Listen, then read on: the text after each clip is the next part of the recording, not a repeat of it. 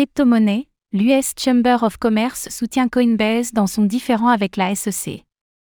Tandis que Coinbase a récemment saisi la justice pour imposer à la SEC d'éclaircir sa position en matière de réglementation, l'US Chamber of Commerce a apporté son soutien à la plateforme de crypto-monnaie. Il s'agit de la plus grande fédération d'entreprises au monde.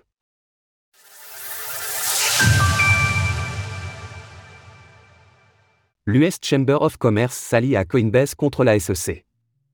Alors que Coinbase a attaqué la Security and Exchange Commission, SEC, en justice à la fin du mois d'avril, l'US Chamber of Commerce a apporté son soutien à la plateforme de crypto-monnaie en se manifestant comme amicus curia dans cette affaire. Un amicus curia est une personne ou une entité n'étant pas directement liée à un procès, mais venant apporter un témoignage pour faire avancer le dossier. C'est un tournant important, car la Chambre du commerce des États-Unis est la plus grande organisation à but non lucratif au monde dans ce secteur. En effet, elle revendique 300 000 membres directs ou indirects. Ainsi, dans un document de 27 pages déposé le 9 mai à la Cour d'appel des États-Unis, elle a déployé un long argumentaire à charge contre la SEC. Nous y retrouvons notamment des propos tout à fait explicites, faisant écho aux nombreux reproches ayant déjà été faits aux gendarmes financiers américains, et dont l'un des extraits permet d'en prendre toute la mesure.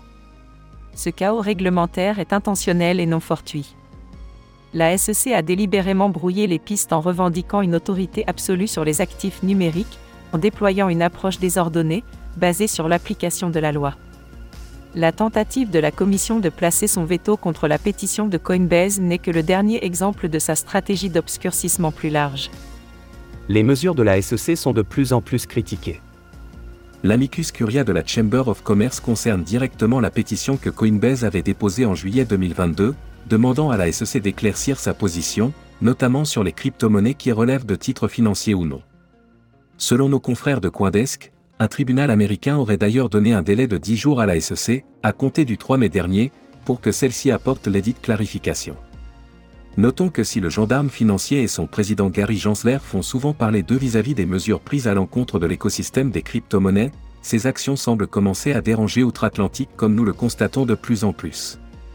Rappelons que rien que cette semaine, Bitrex US s'est déclaré en faillite en raison de ce flou réglementaire, et que pour ces mêmes raisons, Jane Street et Jump Crypto ont choisi d'arrêter leurs opérations de trading de crypto-monnaies aux États-Unis. Source US Chamber of Commerce. Retrouvez toutes les actualités crypto sur le site cryptost.fr.